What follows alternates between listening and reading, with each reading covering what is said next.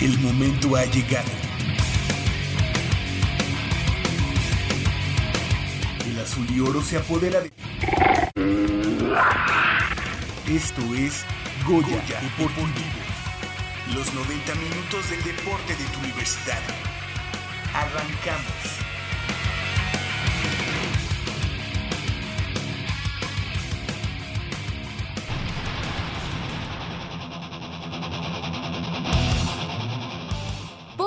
Reencontrarse con el triunfo en la casa del campeón del fútbol mexicano. La organización Pumas EU consiguió cuatro campeonatos en la infantil de ONEFA. Todo lo ocurrido en la primera semana de los Juegos Olímpicos.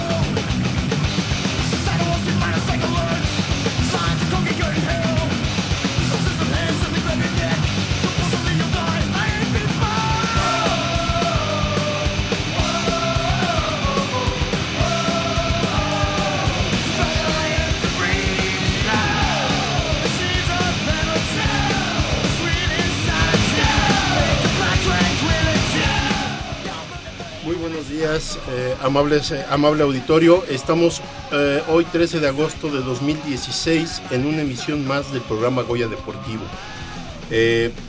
Como sabrán ustedes en los controles operativos está Crescencio Suárez. Muy buenos días Crescencio. Y nuestro productor Armando Islas. Igualmente aquí me acompañan mis compañeras y amigas Nayeli Rodríguez. Buenos días Nayeli. ¿Qué tal, Polito? Buenos días. Mitch. Este, Mitch, muy buenos días. ¿Cómo estás? Muy buenos días a todo nuestro auditorio. Estamos muy bien, ya ansiosos de empezar con, con los comentarios que tenemos el día de hoy para nuestro auditorio de Goya Deportivo. Pues hay, hay muchísima información respecto a los Juegos Olímpicos, hay mucha información sobre el deporte de nuestra máxima casa de estudios. Yo soy Leopoldo García de León, muy buenos días a todos.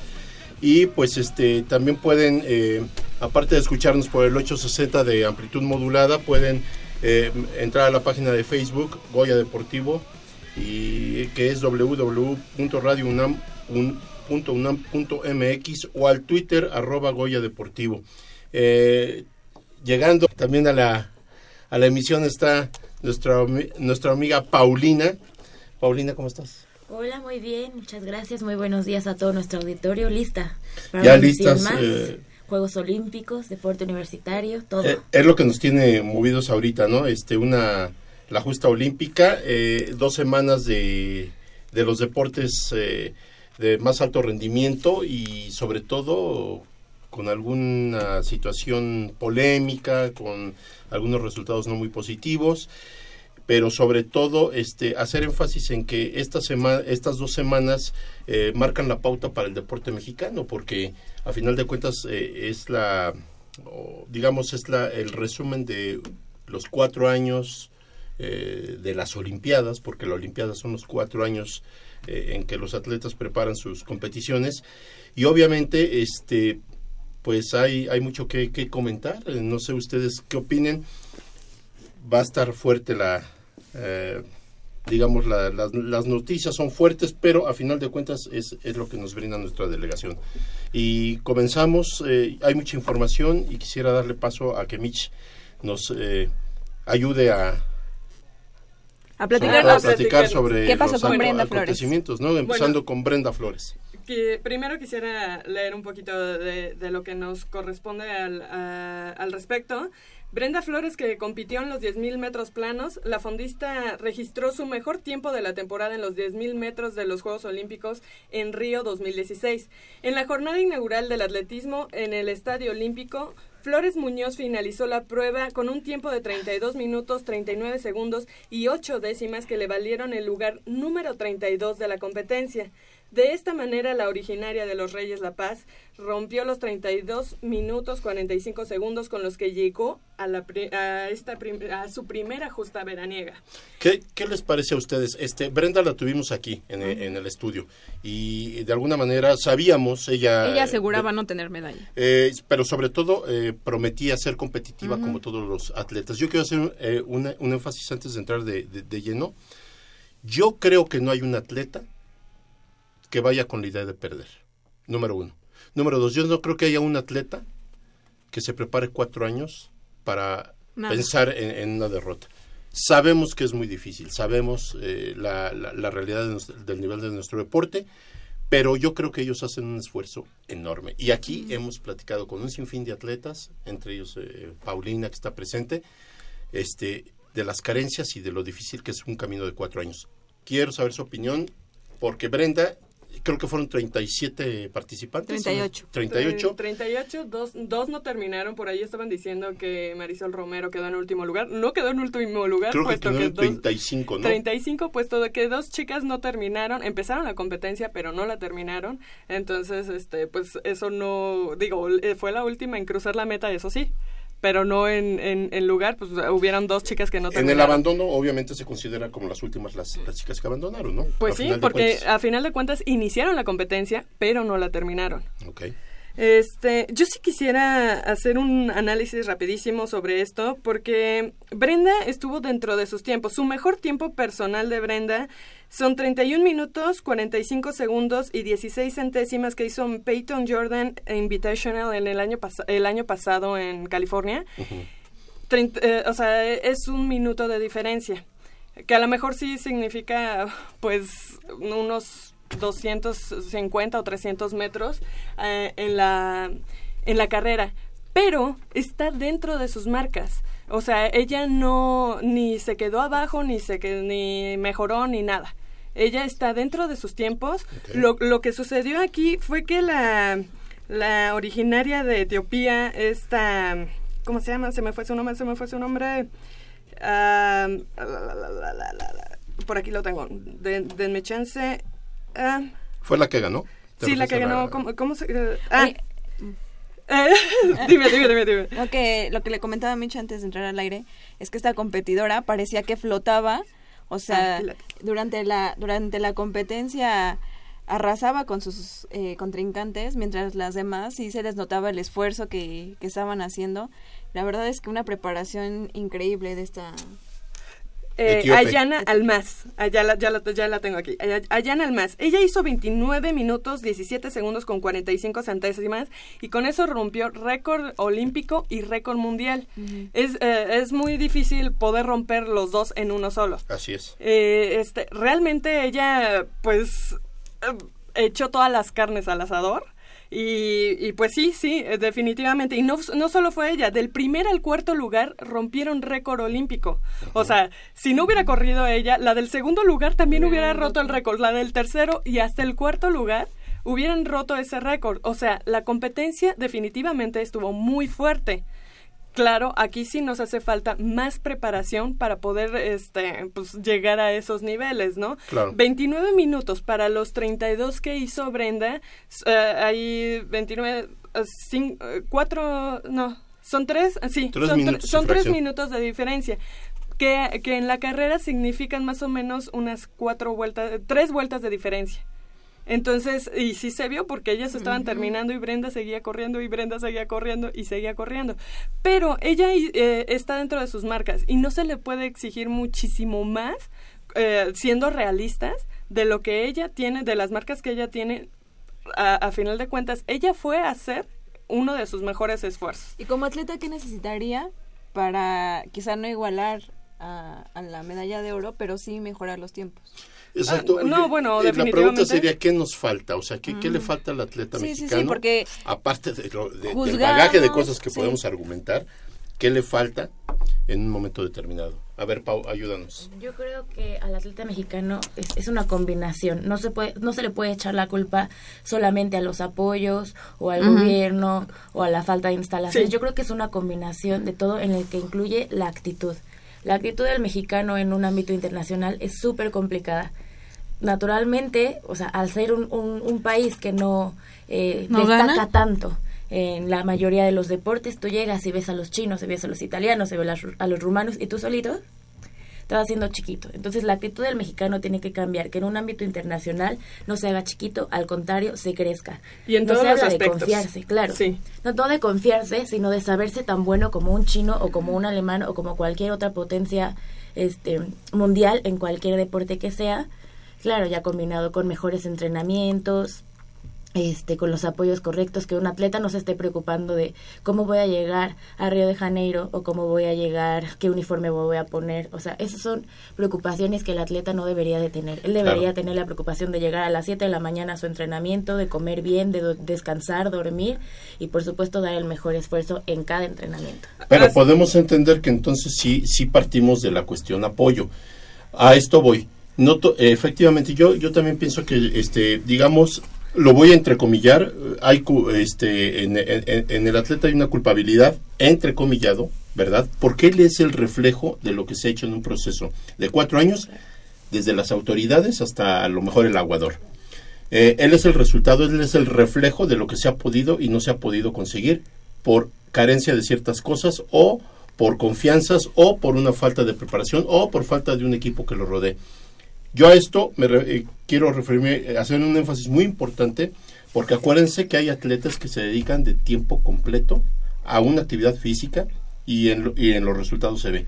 Y nuestros atletas, aquí lo hemos vivido y lo vivimos a diario, tienen que compaginar a veces con trabajo, a veces con estudios y a veces con otro tipo de actividades. El atleta aquí muchas veces no puede dedicarse al 100% a su disciplina porque su situación es precaria o porque sus necesidades a nivel personal o familiar son de otra índole Sí, necesidades básicas a veces. y básicas. Entonces, ya, ya más o menos eh, va- eh, estamos entrando en materia. ¿Y qué les parece? Vemos a los otros dos atletas que tenemos y seguimos con el tema para ahondar un poquito más, porque también viene la cuestión de la, de la, de la gimnasia, que es una situación delicada, pero que es una situación que a la vez está despertando ciertas, eh, ¿cómo te diré? Yo diría que ciertas opiniones encontradas y a la vez disparatadas. Y yo creo que empieza a aflorar un poco el carácter del atleta a la hora de responder a este tipo de agresiones de diferentes maneras. Entonces vamos a seguir para que este Ahora, eh, Juan Carlos Cabrera, quien eh, disputó en la modalidad de remo, quedó fuera de la disputa de las medallas en la modalidad un par de remos corto masculino, al terminar en la cuarta posición de la semifinal A. En actividad realizada la mañana de este viernes en el estadio de Lagoa, Cabrera cronómetro 7 minutos 3 segundos 68 centésimas luego de los 2 kilómetros de recorrido y se quedó a poco más de un segundo de la tercera plaza, la que repartió la- el último pasaje a la lucha por las preseas. En estos momentos, Juan Carlos Cabrera está disputando la final B, que, que define a, la a los clasificados del 7 al 12, donde el estudiante de la Facultad de Ciencias Políticas buscará ser el séptimo mejor remero del mundo. Ahí sí, ahí sí. bueno, eh, bueno, yo, yo sí quisiera decir, la, la diferencia con, con Juan Carlos ahí fue de, de- precisamente de un segundo. Él, él, eh, él ha hecho en el remo lo que creo que nadie ha hecho, llegar a una fin- semifinal AB y bueno, desafortunadamente no alcanzó la, la final A, que pues ahí están nada más los seis mejores del mundo. Ahorita él definitivamente me gustaría saber en qué lugar va, porque ahorita A ver, está... Mitch, para que nos entienda un poquito este eh, el auditorio, ¿qué es una, una competencia A? Eh, la final A La final A. es ajá, donde pasan los seis mejores del mundo. del mundo. Ajá. La si, final, no, si no clasificas a esa semifinal o, o quedas fuera de esa fi- semifinal, ¿tienes derecho? no, ya no buscas medallas, ya no buscas nada. Pero solo, puedes- solo estás buscando po- posicionarte. Ok. O sea, de la final B van del 7 al 12 Ok. y tú puedes quedar en esa final pues en- dentro de esos lugares. Entonces, lo que ahorita Juan Carlos está buscando es eh, colocarse en el mejor lugar Un de- ranqueo, digamos. de, ajá, de esa final, que es el mejor lugar para él ahorita ya sería un séptimo lugar. Ok. ¿Por qué? Porque en la final A están los seis mejores. Ok. Seguimos con Dani Vargas, este, Pau. Daniel Vargas, universitario también.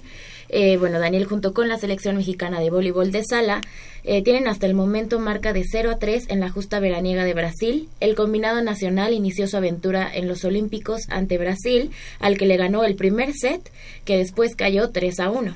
Su segundo duelo fue contra Francia y la pizarra fue de 0 a 3 en contra, mismo resultado que, antes, que ante Italia, perdón.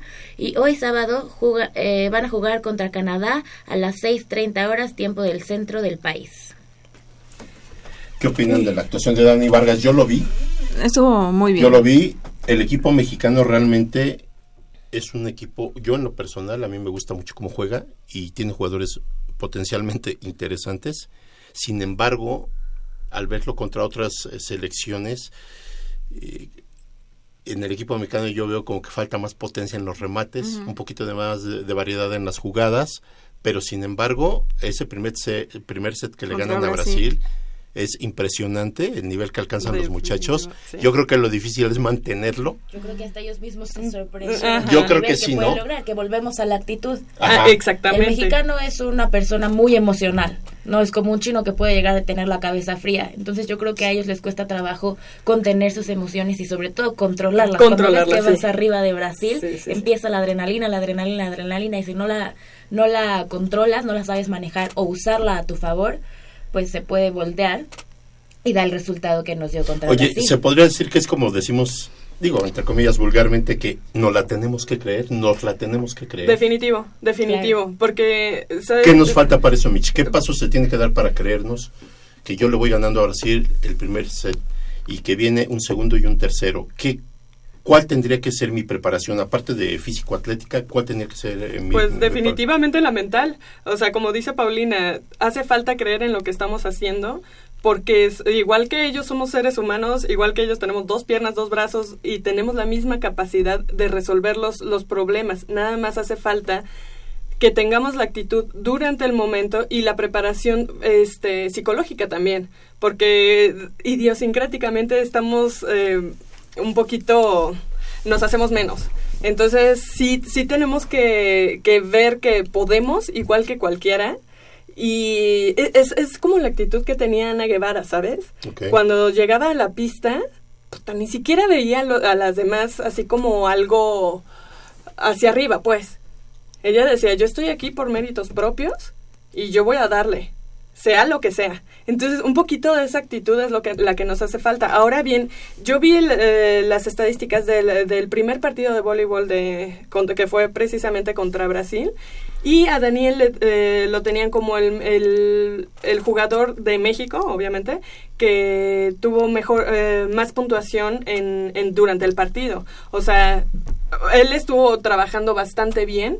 Su, digo, y se notó también, ¿no? Digo, los que vimos es- ese partido, tra- trabajó muy bien el, el partido. Nada más, pues sí, como dice Pau, eh, debimos haber mantenido ahí el nivel, o lo debieron haber mantenido. Digo, es que todos nos sumamos, ¿no? Claro, De- tal vez apoy- apoyamos sí, eh, eh, ahí el nivel, eh, la em- eh, controlar las emociones y, y- y darle y concentrarnos en lo que estamos haciendo. Sin embargo, este Daniel tuvo una baja considerable porque el juego contra Francia casi no alineó. Prácticamente no jugó en ese partido, jugó muy poco, Pero ahí son estrategias del entrenador. por- eh, según el tipo de rival. Pues yo creo que sí. Ok, entonces en, en- en el plano tenemos tres atletas, ¿verdad? Y vamos eh, a tomarlos como referencia para qué opinan ustedes. Ahora, un momento. Ah, Juan Carlos. Cabrera tiene un minuto que concluyó su participación. Quedó en segundo lugar eh, del final B. O sea, por lo octavo que- Octavo general. lugar. octavo general. general, que se me hace un muy buen lugar para lo que comenta Mitch, que ya tenía muchísimo que un mexicano no llegaba a esas instancias. Pues yo la primer, el primer hit que le vi a este, a este Juan Carlos fue excelente. Yo el primer hit, eh, el, el primer día que compitió, este, eh, fue hit eh, eliminatorio. Eh, la verdad es que fue fantástico verlo, ¿no? Y esta chica también hay una chica es eh, Kenia ajá, que también hizo un papel eh, impresionante en su primer hit. No sé cu- cuál haya sido el resultado posterior de ella, ya no le di Ahorita va a concursar. Ah, ah, Ahorita va también, va también en, En la final B. en la final B. Ok, tenemos tres referencias, que es más o menos el común denominador de lo que ha sido nuestra delegación en estos Juegos Olímpicos, y yo quisiera saber, hay varios puntos a discutir, independientemente de que al último dejaremos a las, a las estrellas, a, a quien está marcando la pauta en el deporte olímpico, comentar la actuación de la delegación mexicana yo creo que debe ser un poquito complejo, pero previsible. Dicen, o yo, o, o yo lo manifiesto de esta manera, a ver ustedes qué opinan, y empezamos somos eh, eh, eh, nuestro deporte no deja de ser el reflejo de- del país eh, que tenemos de lo que está pasando en este país no a final de cuentas en todo el ámbito de, este país en el social en el económico en- en- somos eh, el, el deporte no deja de ser una referencia más del reflejo de lo que está pasando. Qué opinan ustedes en general de la ah, participación de, de la delegación o quieren que, que abordemos el tema de la jovencita de gimnasia No, no, no. Eh, yo creo que es importante eh, hablar sobre la participación en general. Ok. Porque, o sea, no, no solo es la gimnasia, es- son muchos... No, eh, lo que pasa es que yo me referí a este tema porque ha dado mucho de qué hablar y yo creo que hay ciertas cosas que nosotros tenemos que dejar Pero no claro. es el único, Polito. Yo lo Eh, sé. eh, tenemos Tiro con arco. Tiro con arco, levantamiento de pesas. ¿Qué golf. opinan? Eh, sí, definitivamente somos el reflejo de lo que sucede en el país y de las ganas que le ponemos a lo que hacemos. Definitivamente, porque precisamente si, vam- si vamos a estos temas, no es posible que tienes un jefe de misión, tienes eh, delegado general, delegado por deporte. ¿A qué va el delegado? ¿A qué va el jefe de misión? ¿A qué va? ¿A qué va? Porque yo sí sé o tengo idea, pero ¿a qué va? Porque queremos que el público se entere, porque es muy fácil, es muy fácil este eh, criticar al atleta. Es facilísimo y, y- y ponerlos como los malos de la película. ¿A qué va un delegado? Yo como delegado, ¿qué tendría que ir? ¿Ustedes qué? Bueno, primero el jefe de misión, normalmente lo que hacen ellos es, es viajar por adelantado para ir viendo todo lo de las acreditaciones, todo lo de las necesidades de, de tu delegación, ¿no? Ca- cada país eh, tiene un un jefe de misión y es son los que van viendo pues eh, a ver eh, va a llegar eh, eh, la, selección de atletismo, eh, ya, ya están todas sus habitaciones, ya están sus acreditaciones, ir viendo si se presenta algún problema, resolverlo. Igual que los delegados, ellos tienen la facultad de poder hacer esas cosas. O sea, como dice Pau, es su misión es que el atleta llegue y no esté preocupado por si tengo habitación, por si tengo uniforme, por si tengo X. O sea que si se eh, en un momento dado esto empieza Digamos que ellos hacen las cuestiones administrativas. Ok, ok, ah, ajá. Yo tengo entendido que eh, un delegado, al menos en, en el deporte de la gimnasia, es el encargado, es el representante del o de los atletas ante los jueces o ante... Por cualquier Ajá, situación. Ajá, en el aspecto Pero- técnico el delegado se Sí, encarga de... pero ese es el delegado por deporte. por deporte. Hay, hay un delegado general Ok. y, y hay jefe de misión. Ellos son los que se encargan de la, de la cuestión administrativa y sí, como dice Pau, del delegado por deporte, ya, ya como que es más específico y va y te, te- te- cualquier problema que tú tengas durante la competencia vas, lo resuelves. De hecho, ellos son los únicos que pueden eh, meter una protesta, eh, no sé, hablar con los entrenadores, bla, bla, bla. ¿Por qué? Porque si no sería un, un mercado, las competencias, todo el mundo reclamando. Y- que desde ahí empezamos mal, porque cuando comenzó la participación de México en esgrima, uno de los entrenadores de un esgrimi- de esgrimista no tenía acreditación. Por No podía estar con su atleta. no pudo estar con su atleta. Bueno, la verdad es que ahí hay un poco de duda, pero eh, ella comenta que no gana porque no, no tiene a su entrenador. El entrenador se quedó afuera de, de la, del, del estadio. Entonces, desde ahí yo creo que ya vamos mal, como comenta Pau. Ellos se tienen que enfocar más en la participación que en estar buscando este, acreditaciones. Ahora, el golfista que está participando un día antes de la competencia no No tenía habían sus llegado palos. sus palos de golf. Tuvo que entrenar con palos prestados, que no es lo mismo. A fin Sí, de No, cuentas. definitivamente no. Bueno, no es entonces lo mismo. todo esto, todas estas irregularidades eh, nos llevan a preguntar qué, qué fue hacer el señor Alfredo Castillo a los Juegos Olímpicos. Ay, Dios. Sí, ¿no? Sí. Digo, eh, yo- fíjate, fíjate la pregunta, ¿no? Porque yo no estoy diciendo si, si hizo bien o si no debía de, de no haber ido o si no me... No, no, no, yo no estoy cuestionando si debió o no debería. ¿A qué fue? O sea, ¿qué, a qué fue hacer el señor Alfredo él, Castillo? él, él como representante del, del deporte sí tuvo que haber ido, Está bien, está bien. pero a trabajar. Ah, eh, ah, pues ya nos entendemos un poquito mejor, y tanto él como la, la gente del Comité Olímpico tienen que estar ahí porque son los representantes del país, eh, del deporte de nuestro país. Yo creo que- No, de, no. alguna, de alguna manera sí tienen que estar ahí presentes, tienen que resolver los problemas que se presenten de la delegación mexicana en general. Ok. Y, y bueno, ver, ver por el bienestar y que de los atletas y que ellos eh, eh, tengan su mejor participación posible. Claro. Ahora, no tengo yo presupuesto para ti, Nayeli, porque no hay presupuesto. Pero sí tengo para llevar a la familia, a la novia, al cuate, al primo. Y eh, entonces ahí sí hay presupuesto. Digo, al grado de que la señorita. Hasta uniforme tenía. Hasta uniforme. Con el uniforme que la delegación desfiló. ese es otro tema fue, también, fue con el el que ella. de- o sea, ¿qué hacía la señorita desfilando con la delegación mexicana? Empezando por ahí. Y segundo, hasta uniforme tenía. Claro, eh, sí iba a ver muy mal, ¿verdad? Si yo hubiera llevado su, su ropa diferente a, a la delegación. Pues es que no debía yo haber pregunto, participado. ¿vas a trabajar? ¿Vas de vacaciones? ¿A qué vas? Esa es mi pregunta, porque mira, si vas de vacaciones se vale, pero entonces no vas como jefe, que sería absurdo, porque tú eres el titular, a final de cuentas. Entonces, no obstante eso, se vienen unas declaraciones muy Que yo creo que, eso lo quiere hacer un poco para resultar un héroe para los clavadistas. Y, ah, él, él nos ayudó, porque da las declaraciones no, después. definitivamente no. Hasta se ve, hasta se vio mal. No, y- No, yo- él se ve mal, pero yo supo, yo quiero, o es lo que yo concluyo, que él quiere dar esas declaraciones defendiendo a la delegación y es que México, y es que México, queriendo ser eh, el héroe y no el villano. Pero estás dando, estás dando un, una, estás dando unas declaraciones comp- que comprometen al deporte mexicano Sí, en general, ¿eh? no, no a los nadadores.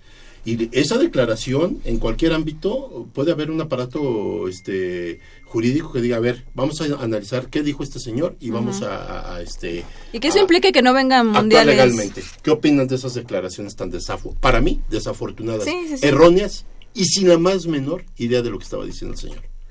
No, definitivamente muestra la ignorancia que tiene sobre el tema. Porque, eh, bueno, eh, sí es verdad que a lo mejor, eh, bueno, no, no, no, no puedo hablar a 100% con los pelos en la mano, pero definitivamente el Campeonato Mundial de Natación. de natación no se no, bueno, no se va a llevar a cabo aquí, que es- hubiera sido el próximo año. Entonces sí se sancionó eh, a México con, con ese, en ese aspecto. Pero definitivamente él como figura pública no debió haber hecho esos, esos comentarios y debió haber resuelto la situación de otra manera. Ok. En mi Definitivo. opinión, no, no, no lo llamaría yo ignorancia, porque es su trabajo. Es simplemente falta de interés. Sí, sí, sí. El hombre está viendo por sus necesidades y los atletas están pasando a un segundo plano. Cosa que Y a un no debe tercero. O a un tercero.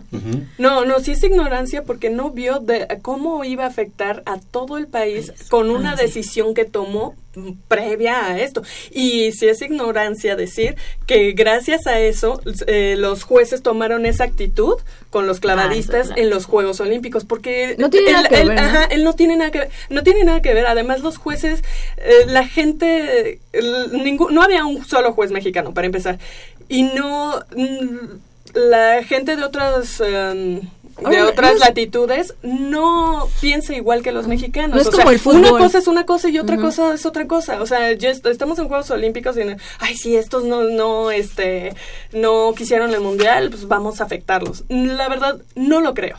Yo Sinceramente, tampoco. no yo lo creo. tampoco, no son, no son cabezas tan pequeñas, o sea, no son gente que no razone. Eh, yo lo, yo lo enfoco en esta situación eh, independiente. Si, es, eh, si te acepto, y yo estoy de acuerdo contigo, es una gran ignorancia, te voy a decir también por qué. Porque eres este chile de todos los moles, o sea, Exactamente. diriges eh, eh, una comisión que va a poner a pacificar un estado y resulta que está peor la revuelta. Exactamente. Y, eh, donde te pongan, eh, se arma el escándalo, ¿no? Do- a- donde has tocado base, hay problemas y no los resuelves. En este caso el deporte no está exento de tener problemas muy profundos y problemas muy, muy, muy estructurales y, y- y delicados como para actuar tan a la ligera y soltar declaraciones irresponsables. Yo le llamaría una irresponsabilidad tremenda. Irresponsabilidad tremenda porque no creo yo capaz a 200 países, 190 países, 150 países que se pongan de acuerdo para decir, ¿sabes qué? En el momento en que los mexicanos vayan a echarse clavados, este, sobre de ellos, ¿eh? Sobre de ellos. Porque ahora- son la amenaza mundial. Pues no, ¿eh?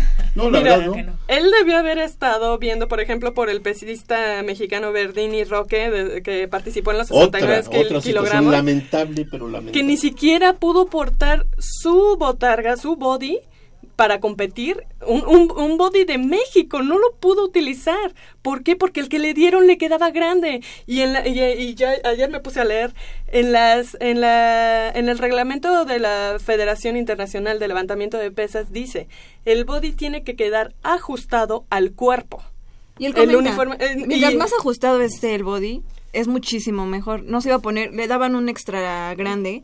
Cuando él, que sería, no, bueno, la verdad no sabría decirte, nunca lo he visto en persona como para decir es chico o mediano, pero sí él comenta que el extra grande no se lo iba a poner de ninguna manera, tuvo que conseguir otro y quién sabe cómo lo consiguieron. creo que porque- era con el que entrenaba, ¿no? Creo que Sí. era un... un- Y un- como, como todo aquello de- en los Juegos Olímpicos, eh, todo aquello de las ah, de los como, patrocinios y todo eso, eh, tiene que estar bien justificado y, y algunos están eh, permitidos y otros no. Él se tuvo que tapar lo del su body de entrenamiento pues, con lo los patrocinios, los ¿no? patrocinios y con lo que encontró, ¿sabes? Qué vergüenza, qué vergüenza, sinceramente qué vergüenza tener, que- o sea, tú te partes todos los días eh, la mamá, por no decir otra cosa, eh, en el gimnasio estás dándolo todo para que llegue tu momento, el momento que a lo mejor no, digo, quedó en un muy honrable quinto lugar, pero para que ese momento llegue y ni siquiera puedas utilizar un body que diga México, O sea, eh, se repite como el caso de los, los muchachos de tiro con arco, ¿verdad? Exactamente. Que tuvieron que pedir prestadas las playeras y tapar el nombre de, de- de- del competidor anterior o del competidor que les facilitó la, la casaca y cubrirlo con su nombre. Él debió haber estado viendo por esas situaciones. Él y el jefe de misión, el delegado y todos los que estaban ahí para hacer esos menesteres. Ah, ok. Ahora dice, no se puede partir en mí el señor, pero eso lo tuvo No. que haber visto El dos meses antes, eh, todas ese- todos esos detalles. O sea, Digo, digo, si tuvieron los uniformes de Hugo Boss, sí, sí, sí. este, pues pudieron haber también tenido todos los eh, El- el uniformes de competición y todo esto, ¿no? El despilfarro que hubo ahí. Además, te voy a decir algo, ¿no? Este, no, eh, él, aunque es eh, la autoridad máxima en un momento determinado, este, tiene gente que lo rodea, tiene un equipo eh, que y tiene delegar responsabilidades a, a las personas que supuestamente Claro. tienen que cumplir con eso, que también Y esas hay que hacer énfasis en ese tipo de personas. Claro. Y entonces te- es una cadenita interminable de, de- de responsabilidades, y, pero desemboca en, el, eh, en, en- en perjudicar al atleta, porque el único perjudicado a final de cuentas es el atleta. Ahora, Y es el más afectado. claro, Y vamos ahora sí al caso de Alexa. y es lo que dice Pau, el atleta no tendría por qué estarse preocupando. por Definitivo. Si mi entrenador tiene acreditación, no, no tiene, ¿cómo que no tiene Por si acreditación? tengo Bueno, uniforme o no tengo uniforme. o todo que este si me que si me ¿no? prendieron la luz a la hora que yo iba a hacer mi clavado, que si no, que si todos esos detalles no los tiene que ver el atleta. Y pasando eh, a, a la gimnasia, bueno, se desata la polémica porque en redes sociales y en algunos medios eh, eh, se critica a la jovencita por su físico, por eh, el... Por yo, no yo te pregunto, con el estándar digamos, marcado Marca- por la gimnasia que me parece. ¿qué pasa ahí, Pau? Tú conoces a esta chica, eh, esta jovencita, desde mi punto de vista, yo la vi en los ejercicios de piso, a mí me pareció magnífico lo que hizo esta chica, la verdad, mis respetos. Y este, ¿qué opinas tú, Pau? Tú que eres experta en la materia. Sí, pues Pues Alexa Moreno, eh, la conozco desde el 2006. eh, yo la conocí en un campeonato nacional eh, que se llevó a cabo aquella vez en Hermosillo, Sonora, y yo me acuerdo que ella siempre fue mucho más avanzada que yo, aparte de mucho más pequeña que yo, ella siempre fue atleta de Olimpiada Nacional. Este, y yo la vi, la recuerdo muchísimo porque la vi precisamente en la prueba de piso en aquel nacional. Este, trae una música de Harry Potter y hacía cosas verdaderamente impresionantes para su edad. Y ella siempre ha sido así. Ella siempre ha sido chaparrita, cuello pequeño y muchos músculos. Es su complexión. Y solamente porque no cumple con el estándar eh, que marcó, no sé, alguna Nadia Comaneci o Nastia Lukin o cualquier otra gimnasta que tiene el gen delgado, alto, elegante, pero pues eso no significa que ella sea una mala gimnasta o que no pueda practicar el deporte ella está en los Juegos Olímpicos porque clasificó, no la eligieron entre un montón y dijeron tú. Exacto. Nadie se partimos lo de, Nadie exacto, se lo partimos de la base que cumplen con los estándares o co- con, las puntuaciones re- mínimas requeridas Existe un para una competición. Estoy de acuerdo. muy grande. En todos los México, deportes. En todos los deportes. Los que están ahí, a nadie se lo regalaron, Ah, no, porque claro. además el Comité Olímpico Mexicano les puso la vara un poco alta para que pudieran participar. Entonces, a nadie, Bueno, a nadie. es- eso no es completamente cierto. Un En break. en Tenemos eh, en la a mayoría nuestro- de los deportes, a estoy de nuestro acuerdo. amigo Jacobo en- Luna. en- eh, en clavados, entrando gracias en por- materia, anda bravo y en, venga. en clavados hubo hubo clavadistas que se ganaron el lugar a Juegos Olímpicos Y no fueron. y la Federación Sí. Mexicana de, de no Natación ¿Sabes qué? Tú no vas a plataforma de 10 metros, va Pablo Espinosa con Alejandro Orozco. Ahí tienes un ejemplo claro que, que, de- que decidió no competir por México por esos malos manejos en, en, en clavados. Fue el chico que está ahorita mexicano compitiendo por Australia. ¿En dónde, A- altera- a- en dónde así- alteraron así- los así de resultados? claro. ¿Qué atletas fueron que alteraron los resultados para que pudieran ir a Juegos Olímpicos? Fue muy sonado este caso aquí en México. ¿Fue natación? Fue Ah, natación. sí, sí, sí. Donde alteraron eh, los, los registros para que estos chicos alcanzaran este, la justa olímpica. En Salto el Hermosillo tiene este una marca más allá de la que pide eh, la Federación de Salto Internacional y aquí en México como no lo cumple no lo dejaron ir. Ese también podría haber sido una posibi- posibilidad de medalla, pero como la Federación de Salto aquí de México dice, no, no cumples con, con la marca, no lo dejaron ir. Sabiendo que eh, la marca de la Federación Internacional de Salto cumplió un poco más allá de lo que pide, aún no, lo- no, no dieron acceso para que fuera a los Juegos Olímpicos. Sí, lo de Kevin Chávez Banda, que por cierto es mi amigo y le mando un saludo. Este, sí, él tomó la decisión desde enero de, de no, desde diciembre del año pasado, porque vio todos estos tejes y manejes de, de la Federación Mexicana de Natación y sí, él tomó la decisión de irse a Australia y participar en los Juegos Olímpicos Por por, por aquel país. Sí, definitivamente.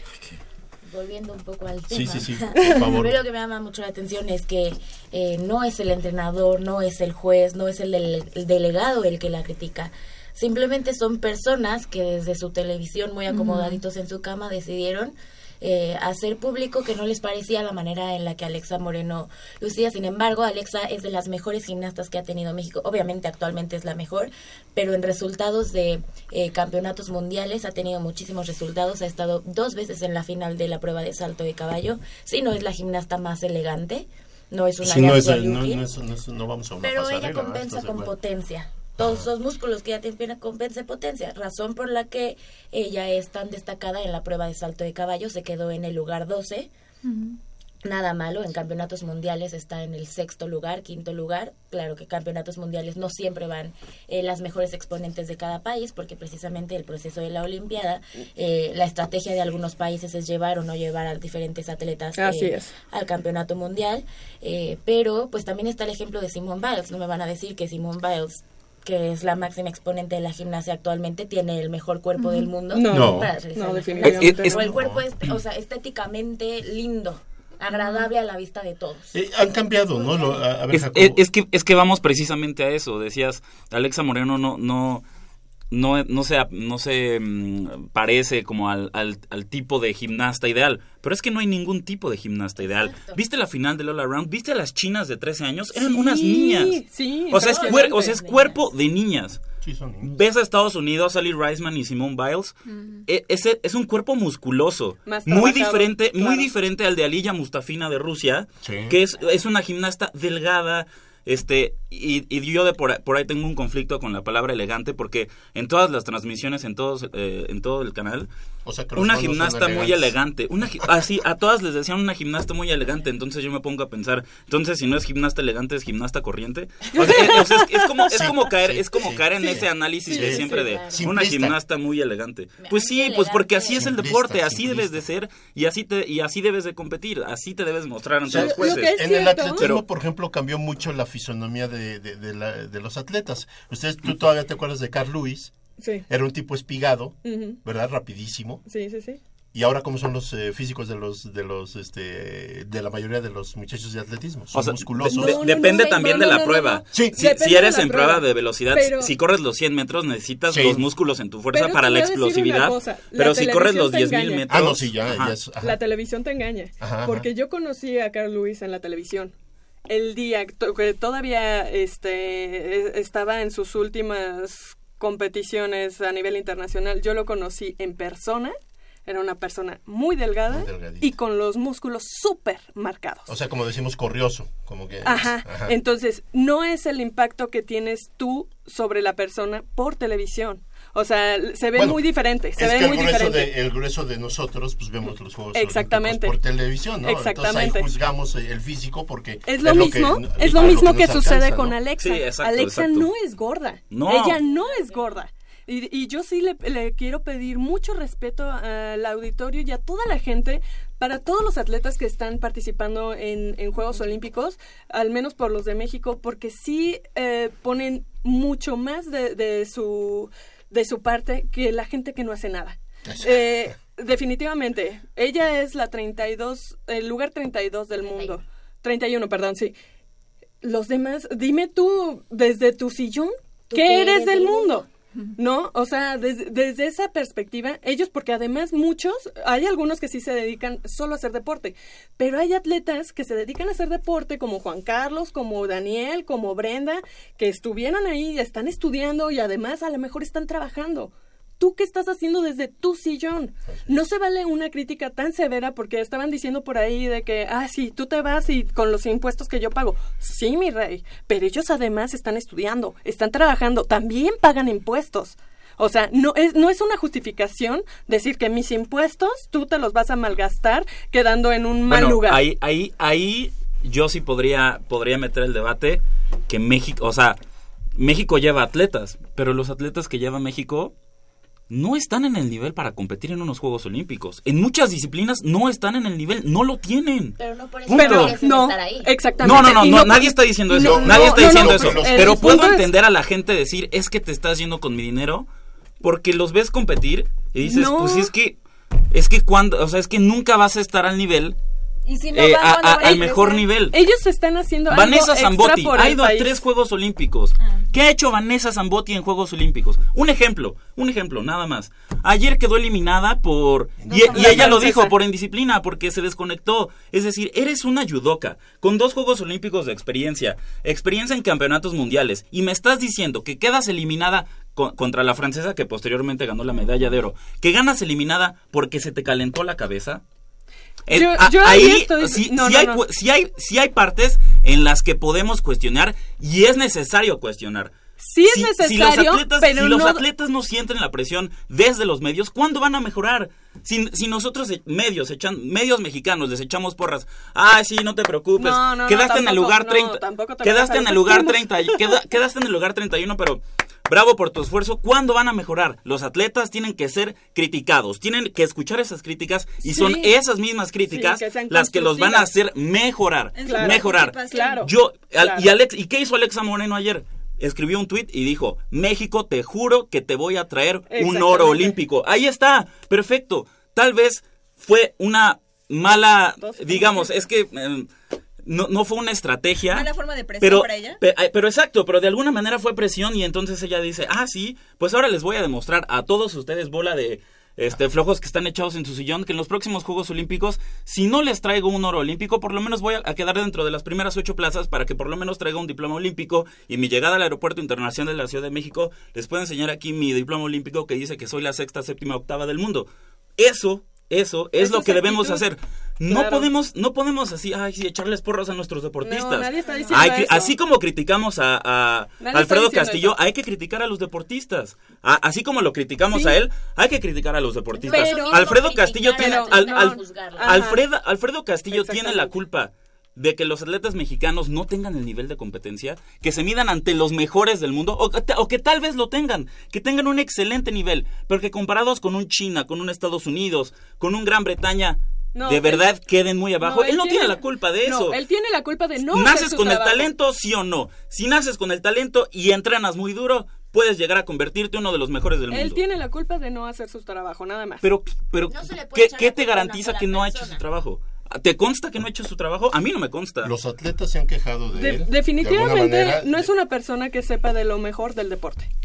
Definitivamente. Yo- no lo y, es. y- y ya cuando tuviste a ex deportistas olímpicos en ese cargo, los resultados fueron aún peores. Mm, no, yo creo que esta ocasión ha sido la peor. Sí, porque... Es que, es que vivimos en este México Ahorita- en el que no ahorita- estamos de acuerdo con ah, nada. bueno. si es porque es Alfredo Castillo, porque es Alfredo Castillo. Si es Carlos Hermosillo, porque es Carlos Hermosillo. Si es Ana Guevara, porque es Ana Guevara. No nos tenemos, Yo no creo, nos tienen yo creo- contentos con nada. Yo creo que el nombre en algún momento puede trascender o no. Aquí yo lo que veo eso es la actitud de las autoridades y no voy a decir nombres en general. Desgraciadamente los fondos destinados, 25 mil millones de pesos destinados para un ciclo olímpico, no se ven reflejados desde el momento en que los atletas tienen que pasar por situaciones este, Que ya eh, que realmente son penosas. Ese es uno. Dos, desgraciadamente la, la, la actitud y las declaraciones de Alfredo Castillo dejan mucho que desear. Eso de decir que la CONADE es una agencia de viajes, bueno, los marchistas le- le respondieron, dice, que ya se quiten la idea de que la CONADE es una agencia de viajes. Nosotros venimos a hacer nuestro mejor esfuerzo y nosotros, espérame, Sí. y nosotros no venimos con la intención de perder. Ahora, ¿Qué avala al atleta? En un momento dado, las marcas. Si a ti, Jacobo, yo te pongo que tienes que tener 250 puntos para competir, no sé, en tiro con arco, y tú me das dos, este, los 250 o me das un, un- un- un puntaje mejor, pues tienes derecho a ir a Juegos Olímpicos y eso lo marcan la- las federaciones internacionales de cada deporte, no, no se lo sacan de la manga. Que aquí en México hasta ya ha habido casos de querer alterar resultados para que los muchachos asistan a Juegos Olímpicos o por venganzas personales o porque no o porque declaraste algo indebido o por X situación no vas y veo cómo te obstruyo este el- tu participación. Ya se presentó el caso más sonado son el de los uniformes. Otro caso eh, los muchachos que ahorita uno que padeció que su entrenador no estaba este eh, no estaba registrado no está no, no tenía Acreditación. acreditación. este y volvemos y vamos es un círculo vicioso en el que yo para mí la víctima la víctima y no no les quito su responsabilidad porque tienen la responsabilidad también son culpas compartidas, pero donde se refleja todo el mal manejo del deporte mexicano es en el atleta. El atleta es el que sale y es el que da el buen o mal Y- resultado ante ciertas adversidades, ¿Alguien de ustedes en esta mesa, rápido, alguien de ustedes en esta mesa conoce un país o sabe eh, de un país en el que exista una figura institucional idéntica a la CONADE? Yo me pregunto. No, no, No. no, la- Eh, eh, eso, no, eso yo- nada más existe No, no, aquí en. México. Sí, Si tantos problemas estamos teniendo y si estamos y si cada cuatro años nuestra nuestra tarea, en lugar de juzgar a los atletas olímpicos, juzgar o criticar, como le quieran decir, a los atletas olímpicos, es, es descargarlo todo en el titular de la CONADE, bueno, No. entonces, entonces el gobierno federal, entiéndase, entiéndase el gobierno a cargo eh, en en, en ese periodo o en este periodo, el, el gobierno como administrador de los bienes del Estado que entonces el gobierno federal haga algo para decir, ¿sabes qué? Se elimina la CONADE, adiós la figura de la CONADE, queda nada más el Comité Olímpico Mexicano y el dinero va a ser repartido no, no, no de la CONADE, no hacia la CONADE para que la CONADE reparta, directo a, la, directo a, las, a las federaciones. Aquí tienes federa- eh, Federación donde Mexicana de que hacer también una ahí-. Ahí- Que es donde tienes Sí, también que pero hacer es un, pero es un Sí, cambio sí. estructural que tiene que partir o de la Cámara de Diputados o de la Cámara de Senadores o del mismo este titular del Poder Ejecutivo de la Nación. Exactamente. Nada más. Bueno, yo mi punto era que te llames como te llames, siendo director de la CONADE, tienes que saber administrar el deporte. Es que ponen a gente que definitivamente aunque hayan sido Ajá, no, no, no, pero aunque hayan Sí, sí, sido sí, campeones olímpicos, hayan sido lo que sea, el deporte no es fácil de administrar. y, pi- y la gente piensa que sí lo es y ponen a cualquier persona. Ese es el punto. El punto es que tienes que saber de administración, tienes que saber de, de metodologías, tienes que saber de entrenamientos, tienes que saber de psicología, tienes que saber de nutrición, tienes que saber... No, bueno, menos- no, no confundamos con ser entrenador al, No, titular no, de la eso- CONADE. eso no es o sea, al titular no, de la no, CONADE creo no, que tampoco no. Le, le compete al menos eh, ten- tener sa- una idea saber cómo, cómo, al- cómo entrenar no, a un no, no, no, no. deportista. Al menos tener una idea de todo eso y de todas las necesidades básicas de un deportista. Por ejemplo, te voy a poner un ejemplo así rapidísimo, un saltador de garrocha. Ellos tienen que tener mínimo cinco garrochas y las cinco deben ser para su longitud, para su peso y estatura. Son personalizadas. Si tú no tienes ese material, o, sea, tú deberías tenerlo. Si tú no lo tienes, ¿cómo vas a progresar en tus entrenamientos? ¿Cómo lo vas a hacer? Entonces, sí debes de tener conocimientos sobre el deporte. Yo no creo que cualquier persona que haya sido o- otra cosa, incluyendo a los medallistas que tú has dicho, pero- este, tengan todo ese, eh, toda esa baraja eh, tan tan clara para poder decir, ok, aquí esto. Pero, eh, Además, pero es que- hablamos es que de corrupción también. Es que complicamos demasiado cómo debe ser, cómo debe ser el, el ideal o el, o el- o la No, persona no, no, o el perso- la persona por eso- tipo por eso de- del titular de la. CONADE, o sea, Alfredo Castillo no necesariamente tiene que saber que, que, que para el salto con garrocha el, el atleta debe tener cinco garrochas eh, diseñadas personalmente. Él no lo debe de ¿Quién se lo saber, pero decir? para eso, pero para eso se acerca al entrenador, se acerca a la Federación Mexicana de Atletismo, se acerca con el mismo atleta. Oye, a ver, cuéntame, ¿qué, lo qué es lo que pasa? ¿Qué es lo que pasa Pero no contigo? lo ha hecho. ¿Te consta? No, no me consta. En- entonces, ¿por qué, por qué aseguramos Porque- así tanta gente? Es que no lo hace, no se acerca. Porque él es el responsable. Él, él es Y- el y- y responsable. mira, Pero, ante- pero ¿por eh, qué si no nos consta? Él ¿por qué recibe, él recibe, sí? él, él No, no, recibe, no, pero él, o sea, él, él recibe un barril de pólvora. Y yo creo que sus actitudes, sus declaraciones y sobre todo, claro, a mí su vida privada me tiene sin cuidado, pero sí te he de decir que en momentos tan difíciles que atraviesa el país en todos los aspectos, cómo se pone a exhibirse y cómo se entera uno de que lleva a familiares y lleva y lleva y lleva y lleva y el señor está desentendido totalmente de lo que es estar presente en algunos lugares. No a todos los deportistas han corrido con la suerte de que el señor asista a los eventos. Entonces, él tiene que ir a trabajar, no tiene que ir a vacacionar. Si hablamos de, de, de, de- de que él dice que es una agencia de viajes, la CONADE, bueno, pues él, él está iniciando esa, esa francachela, Está- está porque pues yo, en primer lugar, no llevo a mi novia, me olvido de mi noviecita por un ratito porque tengo 15 días de trabajo muy arduos en los que tengo que ver que mis atletas, cuando menos, estén el, con el mínimo Sí. de, de, de, de, eh, de necesidades cubiertas y no andarse exhibiendo. Sí. Claro, que se besuque, que no se besuque, eso es otra cosa. Pero O sea, tanto no hay- tanto puede hay- ser que él de- de- destine recursos para que su novia vista de tal manera asista junto pero, con pero, la pero es delegación que ¿por qué olímpica. aseguramos que vistió a su novia o que tiene a su novia con recursos con recursos públicos? ¿Por qué lo aseguramos? O sea, yo te puedo conceder Porque que- es un estilo de vida en México. Conceder que sí Es que, sí le haya que sí le haya dado, ah, sí, ten mi amor, aquí tienes tu tu, tu, tu juego de pants, tu uniforme de la delegación mexicana. A mí, o sea, le soy sincero, no me afecta en nada si Alfredo Castillo Cervantes le dio. Nos a su esposa, si le dio a su esposa un juego de pants y una playera. O sea, no me afecta en nada. Pero yo no sé, yo no sé si él llevó a su novia con recursos públicos. No lo sé. Por lo tanto, no me puedo averi- a- a- hacia aventurar a decir, es que se va a pasar a su novia, a- con su novia a Río de Janeiro. Pues no lo sé. O sea, tal vez la tiene con su dinero. Yo, yo, como buen mexicano, quiero creer en él. Eso no lo Eh, sabemos. eh, eh, pero no lo no que lo sí sé. sabemos es Yo, que a pesar de su pasado en, su labor. en Michoacán, en el Estado de en- México, en Río no, no lo sé, pero le quiero dar el beneficio Su de la duda. Tal vez, no tal vez no se lo, tal vez no se lo. Pero ¿por qué, por qué aseguramos que no lo está haciendo? Pues, Él pues, está ahí. están- Porque los resultados Él está están ahí. viendo. No, no, no. Lo, ha- has, lo visto, lo has, estar, lo has no visto a él en los antros de Sao Paulo mientras la- los Juegos Olímpicos están en Río de Janeiro, o, la- o lo has visto paseando en el Pau de Azúcar mientras está la competencia de tiro ¿eh? Oye, arco. qué bien. Oye, oye, discúlpame, pero Alfredo Castillo Cervantes tiene la culpa de que... em, Bueno, entonces es un dios. Ale- Aleja- ¿Cómo se llama la, de- la de tiro con arco? Alejandra Valencia. Ale- Alfredo Castillo Cervantes tiene la culpa de que Alejandra Valencia, en el momento que está peleando por la medalla de bronce, no, no te le temblaran, le temblaran las no. patitas, porque así fue, No, así no, fue. sí, le tembló no. todo a Alejandra Es- Valencia, es le humano, tembló todo después de eliminar a la número humano, uno del ese mundo. Es humano, Jacobo. ¿Qué- Le qué- tembló todo. ¿Qué, qué va, qué y va a la marcar? coreana, y No, Kibo Bae, la coreana, No, conecta no, no. tres dieces seguidos. Pum, pum, pum, pum. No, no, no, Alejandra Valencia, no es el 8, punto. 8, 8. Alfredo Ese no es Castillo eh, ver, tiene la no culpa de eso. A ver, a ver. ¿Tiene la culpa él? punto. Por Ese supuesto no es que no. No, ese no es el punto. eh, eh, eh, él- él es lo que les culpable digo. porque él no está tal vez, tal vez el atleta mexicano, si quieren, sí en, sí en la preparación No. física, pero en lo mental, el atleta mexicano No, está preparado para competir a ese nivel. del.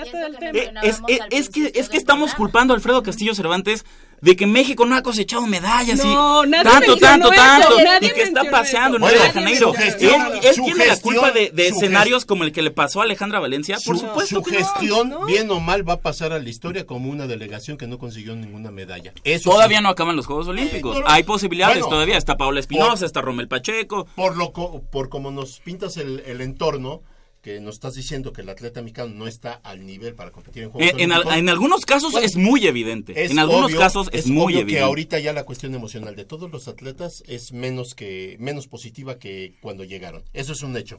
Ahora, no es el hecho de decir es que este no consiguió medalla por culpa de Alfredo Castillo. Este no consiguió medalla por culpa Pero de Alfredo. es que nadie, no, di- no nadie es así. dijo Parece que eso, estamos nadie- diciendo no, eso. nadie dijo eso. y Alfredo lo de Castillo tiene tampoco. su responsabilidad como, como jefe de una delegación. Él tiene una responsabilidad.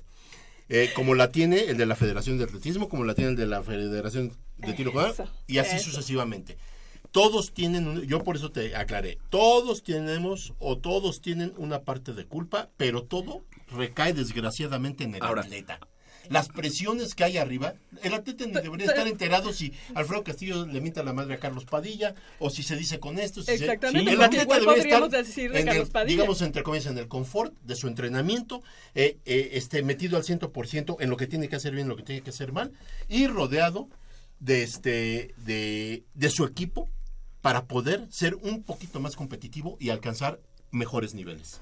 Yo, nada más para cerrar el tema, Para redondear. coincido con Jacobo que son acusaciones muy fuertes que no podemos afirmar, simplemente podemos asumir, pero que tampoco podemos echarle la culpa a una sola persona. No, Ni definitivo. al directivo, ni al atleta, que es un problema estructural en el que todos tienen Su- cosas su- hacer. sí, sí, su responsabilidad. Nada más que te voy a decir una cosa, como en, todo proble- como en todo problema en una empresa, y no voy a hablar del deporte, vamos a hablar de lo que tú quieras, cuando hay problemas, desde la cabeza algo andan- a- anda mal. Claro. El problema no empieza desde el que barre, ¿eh? Ni del que limpia este ahí las argollas de- del gimnasio. Empieza desde arriba los problemas. Y es una derrama de, de situaciones. ¿sí? Nadie está exento de lo que está pasando en el deporte mexicano. Nadie. Pero yo insisto, el país, y el deporte no es la excepción, es el reflejo de un país que está en un, en un momento difícil, en un país de desastre. Entonces, para redondear, para redondear y terminar con esta charla, debate, como le quieran llamar, soluciones. ¿O nos vamos a un corte primero, mi querido productor? No, pues yo, yo digo que nada más, con que cada uno se ponga a hacer su trabajo, con eso. O sea, acabar con la corrupción sería mi, desde mi Sí, punto sí. de vista. A todos los niveles, ¿eh? a todos los niveles. sí, sí, sí. Porque yo puedo llegar con la mejor intención de dar los Pero es dineros sanamente y de ahí para abajo se puede Es- empezar el es- es- desgarriate, es que, ¿no? va más allá del deporte. Tien- Tienes Por un- eso, por eso. Tienes un presidente que cuando presenta Por la el- ley nacional ¿Y anticorrupción... qué te dije? Pues, ¿qué, qué hace? ¿Y Pues, qué te dije? Oigan, mexicanos, Es discul- disculpen que les haya robado, pero... O sea, sí les robé, pero, Pero- discúlpenme. Pues nada más tantito, ¿no? O sea, Pues, ahí está. y ahorita, y ahorita se descubre presentando la ley nacional anticorrupción y ahora el escándalo del departamento en, en Key Biscayne de. Angélica Por eso Rivera. yo te dije, En- le dije a Paulina, todo empieza desde arriba. Sí, no empieza desde abajo, ¿no? Eh, El atleta no es el que llega y dice, ¿sabes qué? A mí me das un jet, a mí me pones esto, eh, y yo me... No, todo empieza desde arriba. Entonces, soluciones. Re- eh, ahora sí que vamos a cerrar esto y cada quien dio una opinión.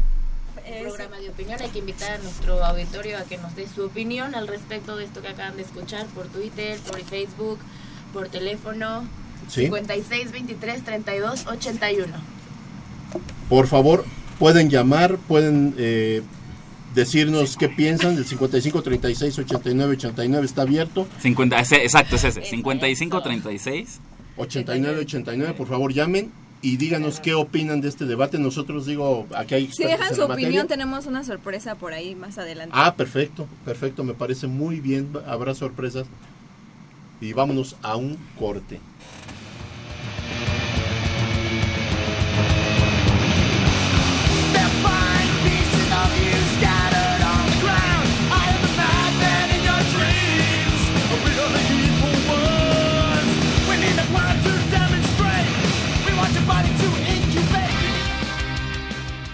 Racha de imbatibilidad de Pumas se terminó en Aguascalientes, pero no el invicto, el cual tratarán de mantener cuando visiten este sábado a Pachuca en el Estadio Hidalgo.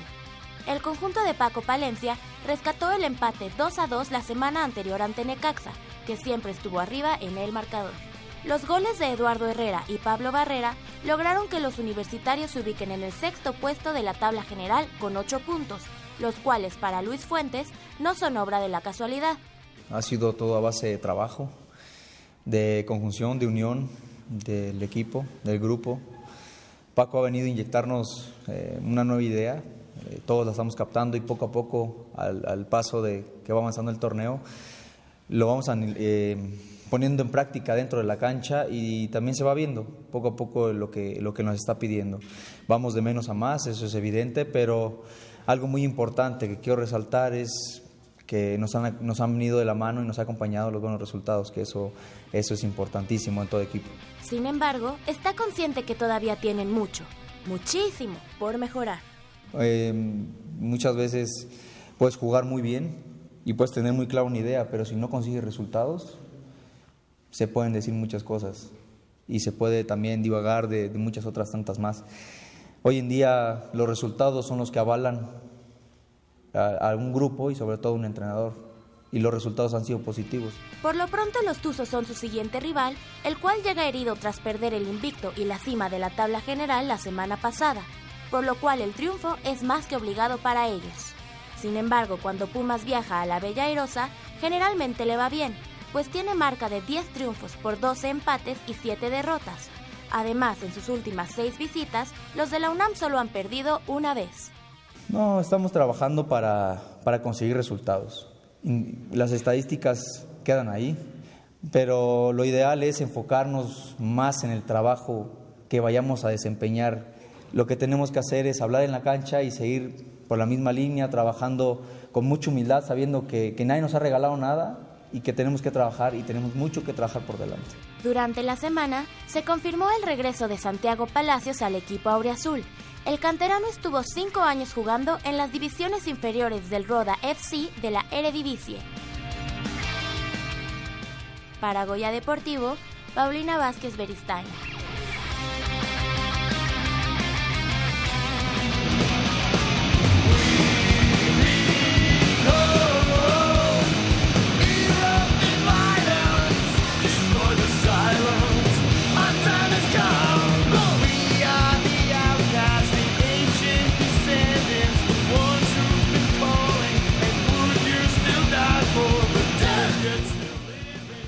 Bueno, pues estamos aquí otra vez y ahora vamos a, después de esta ardua, acalorada eh, y demás este, debate, vamos a entrar a... Un, a este- un- un pequeño paréntesis. a- ¿Ustedes, ¿Ustedes creen en esta aseveración que existe el mejor que podemos llamarle a alguien el mejor atleta olímpico de todos los tiempos? Híjole, Qué por, difícil. por los méritos que hace, sí, Para cerrar. sí les puedes nombrar Porque- porque muchos- diferente, muchos- por, por los méritos eh, eh, que han hecho. Porque muchos le están diciendo a Michael Phelps el mejor atleta olímpico de todos los tiempos. Ahora yo me pregunto, ¿existe una comida que sea la mejor comida en todos los tiempos? No, No, ¿por qué? Porque hay diferentes categorías. claro, y hay Sí. Y es, diferentes- y es lo mismo con los Juegos Olímpicos. Fíjate No hay que- que confundir el mejor, el mejor atleta en la historia de los Juegos Olímpicos con el más ganador en la historia de los Juegos Olímpicos. Así Ok, Es de un acuerdo. paréntesis. de No, acuerdo. no, Continuemos. Y es muy difícil. Bueno, vamos a continuar. Este, le damos la bienvenida a nuestro queridísimo amigo Javier Chávez. Llegó a su mero mole. Sí, porque vamos a empezar a hablar de la UNEFA, Javier. Ah, Entonces, este... No, espérame, es que una disculpa, la verdad es que hay unos tacos ahí que... Ah, perfecto, no, no, perfecto. pero este, la verdad, este, los venía escuchando, muy buen programa, la verdad. Ojalá la gente nos Escuchara, así. estuviera, estuviera hablando, porque la verdad, eh, Muy buen programa, felicidades. Eh, bueno, ya pasando con por Vamos cuestiones a- de vamos a tiempo. empezar con la UNEFA, sí, sí, sí. no- nos vamos. mucha. Con la obtención de cuatro campeonatos concluyó la actividad de la infantil de ONEFA para la organización Pumas CU con sus equipos oro. Luego de las finales desarrolladas el pasado fin de semana en los campos de Ciudad Universitaria y también en Lomas Verdes. Así es, precisamente el equipo de la AAA tenía una cita con la historia. La generación que integra este equipo buscaba su sexto título dentro de la categoría, además de su victoria número 56 desde que iniciaron su camino en la división más pequeña de la categoría, donde además no conocen la derrota. Y bueno, pues la verdad es que un partido eh, intenso, un partido en el que se van a- arriba en el marcador 14 puntos a cero. De pronto, eh, pues acortan distancia los potros salvajes de la UAM, se ponen 14-7 y están amenazando como para para empatar el partido. Sin embargo, bueno, en los últimos minutos ya eh, el equipo de Pumas Oro logra esa, esa, esa definitiva anotación y se queda 21 puntos a 7. Podemos, podemos decir que Pumas CU en categoría AAA es lo equivalente a un Alabama en la NCAA. Exacto, que nunca... O sea, es una dinastía. Una dinastía. N- Desde que empezó la categoría, desde que se formó la categoría, nunca han perdido. Exactamente. Son 56 victorias. y un empate. El, el-. ¿Ustedes conocen el récord de más victorias para un equipo deportivo así en, toda la- en la historia del deporte De mundial? cualquier deporte, no. Fútbol americano en una preparatoria de los Estados Unidos. Y, e incluso hay una, hay una película sobre ello. Una, una, un- un- una, no, una película. De ese equipo salió Maurice Jones-Drew, corredor de, de los Jaguares de Jacksonville. Ah, ok, ok. De ese equipo, no recuerdo el nombre de la preparatoria, pero es una preparatoria que estuvo invicta con un mismo entrenador durante Años. Años. años, 10 años. Fácil. Oye, digo, y lo destacable de, de esta situación, digo, gracias por ese... Pero el paréntesis. pero sí, porque pues, que puede apuntar hacia ese lado. de la División 1 en infantil, de las seis posibles, eh, digamos, subcategorías, Mm. seis llegaron a cuatro finales y se llevan los cuatro campeonatos. Es decir, Exactamente. solamente dejan, dejaron vacante dos, que creo que por ahí este también el equipo de preinfantil que tuvo que ir a la A Universidad del Valle de. México, que era un equipo que venía invicto y que allá le arrebata el título, así que felicidades para toda la organización, porque son cuatro campeonatos en infantil y que pues eh, ponen, digamos, como que ya la vara muy alta. Y esta generación como la anterior que habíamos la, la habían llamado los galácticos bueno pues esta generación que también ganó en todas las subdivisiones de la, de la categoría infantil eh, lo hace con creces no Sí, sin una sola sí, sí, sí. Yo ya los llamé los supergalácticos porque superaron lo, lo hecho por los galácticos, porque ellos sí tuvieron eh, eh, partidos sí. eh, perdidos. Ajá, exactamente. Entonces, la verdad, la verdad está muy padre y, y esta generación pinta para que v- vaya nutriendo a Liga Mayor en un par de años, en unos dos, tres años. Ya. Eh, un poquito más, ¿no? Más. Bueno, sí, faltan juveniles intermedias. Bueno, digamos, por lo menos en unos pocos años. Unos cinco años, ¿no? Cinco o seis años. intermedia, por lo menos uno ajá. y luego mayor Y cuatro bueno, años ya. cinco. Cuatro años más o menos tienen. exactamente Falta, falta que, falta ver si llegan. No, y falta que, exacto, que se mantengan. ¿Cuántos llegan? Ajá. Eh, Hace una semana, cuando ya estábamos afuera del programa, este, platicábamos de que esa etapa en la que los eh, jóvenes dejan de, bueno, dejan de ser niños y, se- y son adolescentes y que empiezan con la novia o que empiezan, este, digamos, a dedicarse a otras cosas, también ya como que el fútbol americano lo van dejando, esperemos que no sea el caso y que pues la mayoría de ellos lleguen a las categorías superiores, ¿no? Sí, efectivamente. Eh, también vienen, pues, eh, cuatro, eh, bueno, las tazanas de la amistad que se llevarán a cabo este fin de semana, eh, con cuatro triples, triples carteleras en diversos escenarios de la Ciudad de México y el municipio de Naucalpan. Este sábado y domingo, la Organización Nacional Estudiantil de Fútbol Americano y el Fútbol Americano del Estado de México, AC, efectuarán tazones de la amistad entre los campeones de sus seis categorías de edad en las dos conferencias principales de cada circuito. Hay que recordar que FADEMAC pues siempre fue, eh, digamos, el pilar de esas pre- de las infantiles. De hecho, ahí inicia el equipo de Pumas Oro y incluso también el equipo de Pumas Zacatlán. Y cuando ONEFA saca sus infantiles, todos emi- todos este eh, Emigran para para, ONEFA. para, para ONEFA. Y ahora, bueno, pues hay de nuevo esta eh, unión fraterna, digamos, entre las dos ligas importantes y entonces los campeones de ONEFA van a enfrentarse a los Eh, campeones de exacto. FADEMAC. Qué bueno, Le- qué sí. bueno.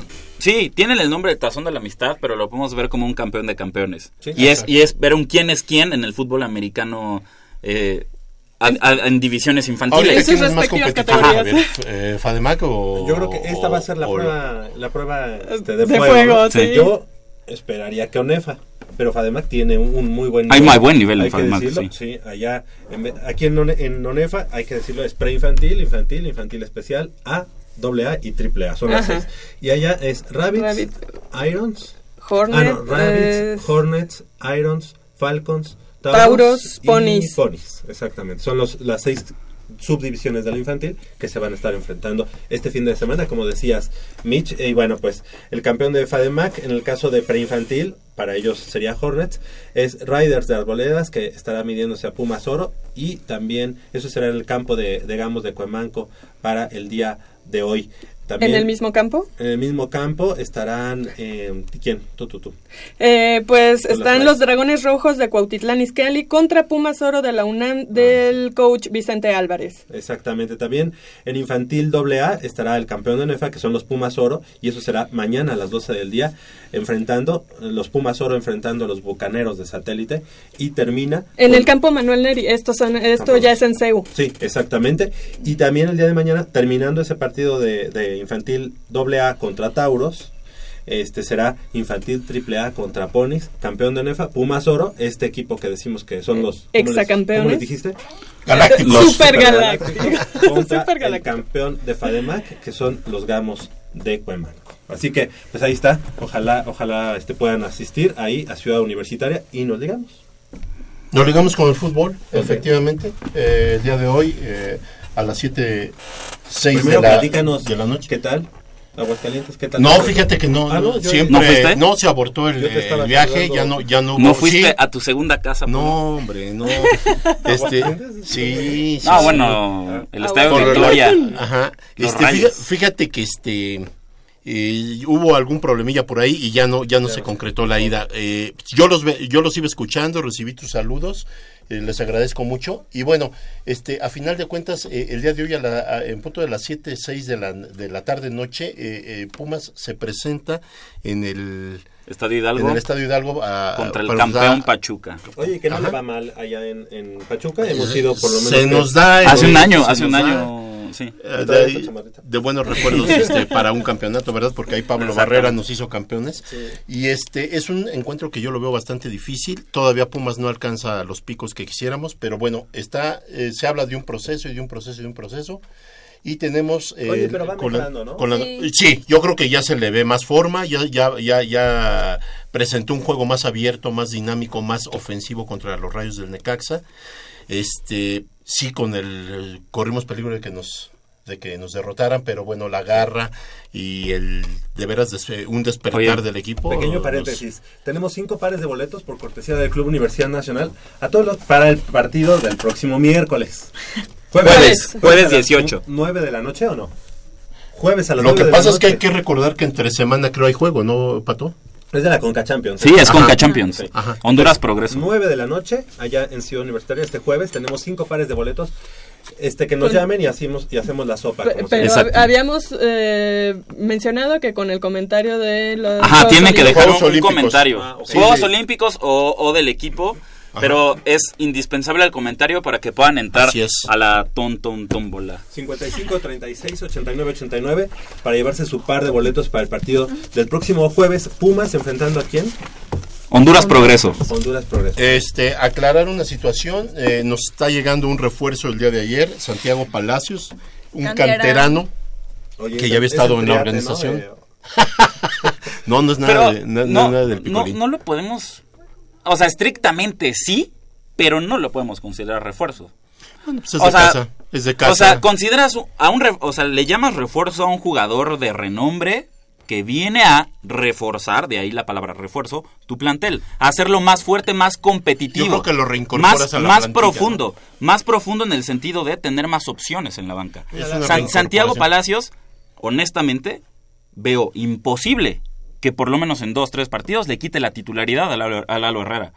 O sea, no, no, no, no podemos, no, o sea, y no porque Lalo Herrera sea muy bueno. La, a sino- Lalo Herrera, sino mi porque- querido Jacobo, yo ahorita le quito la titularidad. Ah, no, por supuesto, yo también. Porque la verdad yo también, no ha rendido pero, lo pero, que hemos Mira, pero querido. Memo Vázquez no lo entendió. Valencia poco a poco va entendiendo que Lalo Herrera de plano no es un delantero titular para el fútbol mexicano. Oye, permíteme, pero hay que, hay que saber también que Santiago Palacios tuvo un pequeño proceso también por Pumas, se había ha pasado, pasado por los, ¿qué fue? ¿La sub-20 o la Sub-20. sub-20? Estuvo año y medio y termina ese proceso allá en, en Europa. En Pero, Holanda. ajá, en Holanda. Ese, ese proceso que se termina, por decir termina entre comillas, yo creo que es muy positivo. Yo creo que el jugador sí viene por lo menos a aportar algo diferente a, a la delantera de Pumas. No sé si algo diferente, pero viene con experiencia. Estoy peleado con la palabra fogueo. Yo tengo muchos conflictos en mi vida, como ya se podrán dar cuenta. Estoy peleado también con la palabra fogueo. no- pero viene con experiencia. El jugar en el fútbol europeo, no en el máximo nivel, jugó en tercera y segunda división,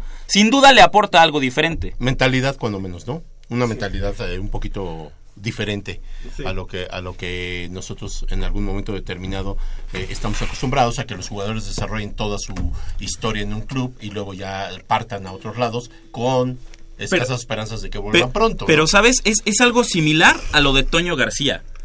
¿Para qué, ¿Para qué dejas que Toño García, o sea, si ya terminó el préstamo en Zacatepec, ¿para qué lo dejas, en- para qué lo dejas otra vez en el equipo? O sea, yo, yo a, a Toño García, si ya lo traes y si ya decidiste darle un lugar, pues ponlo a jugar.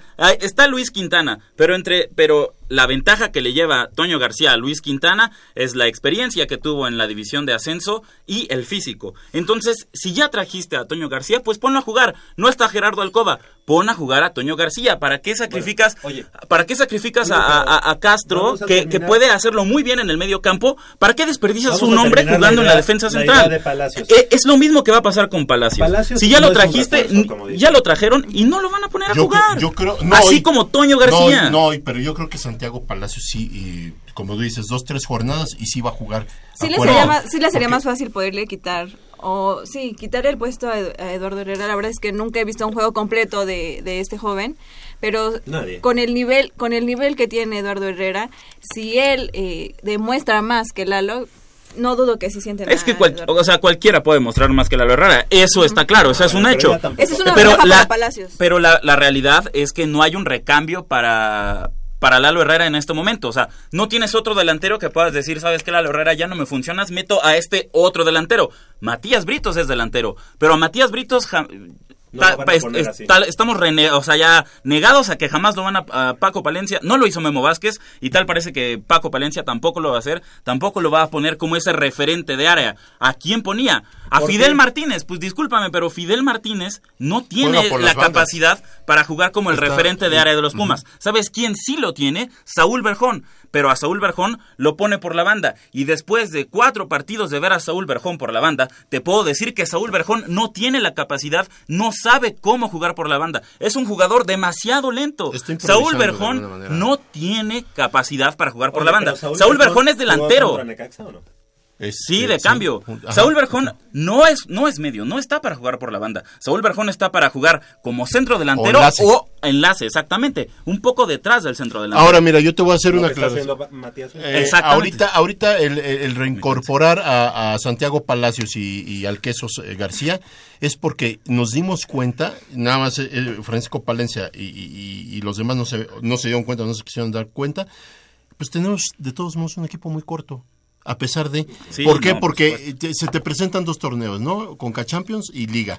En Liga estamos eh, así como que queriendo arrancar, como que empezando a querer este darle forma al equipo. No, y vamos muy bien. Y se te viene la Conca Champions, entonces eh, realmente el plantel estaba muy corto. Entonces yo sí pienso, atención, Alcoba nos decían que era una lesión de 15 días. Alcoba ya lleva más de un mes Sí. y no vuelve a alinear en el primer equipo. Entonces tenemos dos Ya- Ya opciones. está entrenando con el primer equipo. Sí, se supone que ya entrenó al 100%, pero no alinea. Entonces, eh, mi preocupación es, La central, como dice Jacobo, están eh, sacrificando un medio de contención. Que Muy bueno. ayudar. Y entonces tienes a Abraham González jugando de, me- de medio de contención, pero ni siquiera es el medio de contención adelantado, es el medio de contención Atrasado. retrasado. Sí, retrasado. Y entonces estás perdiendo un jugador de mucha calidad, de muy, de muy buena visión de juego, lo estás perdiendo en, en- en la recuperación de balón. Y Abraham González hasta se ve torpe recuperando balones, no sabe Y sin recuperar embargo, balones. no, no, no falla pases. ¿eh? No, no falla, pero, pero, no, pero no es su labor. Abraham González sí te puede jugar en la contención, pero en ese papel de contención adelantado. Ese, De media ese cancha contención, para arriba, digamos. Exactamente. Pero espérame, el y ese problema es, ahí fue que entonces ocupó a, de, de defensa central. eh, ah, es que volvemos Castro, a lo a Castro, mismo. que es el que metido volvemos a lo o- mismo. o yo hubiera metido o a Quintana para, para o que a se vaya. Quintaña, o a Toño. o a Antonio García. Si ya los trajiste, pues que jueguen. Si ya trajiste a Antonio García, pues dale chance y que juegue. Y que compita por ese lugar cuando Alcoba o Verón estén lesionados, que compita por ese lugar con Luis Fernando Quintana. Así es. ¿Para qué desperdiciar a un muy buen jugador como, como Castro en la defensa central? Castro perfectamente te puede jugar ese papel que está haciendo Abraham González. Abraham González Ah, lo adelantado. Adelantas o que sea la, la competencia entre, entre Javier Cortés y, y Castro por ese, por ese otro puesto. Si vas a jugar con el doble pivote, que la contención sea entonces entre Javier Cortés y Alejandro Castro por ese, por ese otro lugar en la contención. Pues sí, porque además hay que decir, Javier Cortés eh, se vuelve a ver un poquito lento, ¿no? En esta temporada. Eh, está- Ya nuevamente le, le entró a los tamales, al, al, al pozole. Sí. Y yo creo que este... Te voy a acusar con su hermana. Ah, bueno. No, pero en esta ocasión como que sí veo nuevamente No, hay que- más lento a, a- Sí. a Javier Cortés, pero bien, o sea, no, no es que haya... Yo creo que aquí lo que está pasando es que Paco Palencia está improvisando en cierta forma, ¿eh? Y, le, y, y eso que cuando él dice es que quiero que entiendan mi sistema de juego, es más bien quiero que se adapten a las posiciones en las que yo los estoy poniendo. Porque yo a Pumas no lo veo, lo que él dijo no se está llevando a cabo. Dijo, va a ser un equipo que juegue por abajo y muy dinámico y que no dé un balón por perdido. Yo no he visto ni que juegue bien por abajo Pumas, ni he visto un equipo muy dinámico, ni que vaya mucho al frente. Volvemos a lo mismo, hay episodios de cada partido en, lo que, en el que me recuerda ciertos pasajes de Memo Vázquez donde era esperar, esperar, Exacto. Bueno, esperar es que, y otra bueno, vez. acuérdate Entonces, una cosa, aquí también con Francisco Palencia está la mano de Tuca Ferretti, que la verdad es que ojalá, ojalá llegara el momento en el que realmente cortáramos de tajo con cualquier resquicio de... de Bueno, o sea, con el Tuca sí, pero también, co- también ¿cómo, ¿cómo armas un equipo de fútbol? De- de atrás de, para adelante. de atrás para adelante. Entonces, antes de pensar en que ser explosivos arriba y todo, debemos estar bien acomodados atrás. Y estamos bien. Ahora, Por eso no a- hay que ahora, hacer ese tipo de declaraciones, ¿no? Mejor decir, vamos a empezar a estructurar el equipo. Yo, yo pretendo un equipo así, así, así. Pero no decir, Pumas jugará así, así, así. Ta- Bueno, Sí, muéstramelo, ¿no? Tal vez antes eso no era tan evidente porque estábamos bien acomodados atrás y sabíamos que arriba teníamos un matón y un jugadorazo que nos podía sacar de cualquier problema. Ahora que no está, es que de verdad se ve que este equipo no tiene nada. O sea, sí te acomodas bien atrás y juegas bien atrás, pero quita a Ismael Sosa y ¿qué tienes adelante? No, manches. nada, nada, sí, nada literalmente. Obviamente extrañamos mucho a, a Sosa, pero hay que recordar que no nada más era Sosa, era un buen momento No, de Fidel. Matías Bueno. Fidel Martínez. De Fidel Martínez. Bueno, hasta el Lalo Herrera. Matías es muy buen jugador y se sacrifica, pero no te va a aportar lo mismo que, que Ismael Sosa. Por eso, pero a Fidel Martínez en ese momento lo teníamos muy bien. Y en el momento en el que se apagó, entró Quiñones en un buen momento, Exacto, ¿no? Que sí. también terminó apagándose. Eh, ahora, yo te voy a decir una cosa, zapatero a tus zapatos. O sea, nadie ha querido experimentar, y no es experimentar, sino ubicar a los jugadores en cierta forma en su, en su posición natural. Matías Britos llegó a León como un centro delantero. Y vaya que sí dio frutos en el León. Y de repente llega a Pumas pero y, le avienta. balones. Por eso. Polo. Y ahorita no, hay quien. Ajá, Ese por eso, problema. en Pumas lo que se debió haber hecho a la hora ahorita de armar el, el- el equipo era precisamente decir, no nada más quiero a Eduardo Herrera, quiero a Matías Britos, pero si muevo a Matías Britos, yo aquí necesito atrás gente que le dé dinamismo al equipo, que le dé ritmo y Sa- que le dé este idea. ¿Sabes, ¿Sabes cuál puede ser la razón por la que no muevan de ahí a Matías Britos? Porque nadie en toda la plantilla, incluido sub-20, sub-17, en, en todo, en toda la institución, no hay nadie que corra lo mismo que Matías No, Britos. No hay nadie que te entregue lo mismo que Matías Britos. No, es- Tal vez, tal vez Matías Britos, en, en- ese afán de demostrar, y que ya lo hizo, que es un jugadorazo, se echó la soga al cuello. En, en el sentido de decir, es que les doy tanto acá, les funciono tanto acá, que no me van a Pau. subir, no me van a subir a, a jugar como Puede ser, delantero. Espérame, perdón. Pau ya trajo la Maruchan. Ya le, eh, ya este, le echó el agua como debe de ser a la maruchan y estamos haciendo la sopa para los posibles. No, pero yo no me preocupo. Lo que pasa es que el jueves, el jueves es un día complicado. Bueno, sí.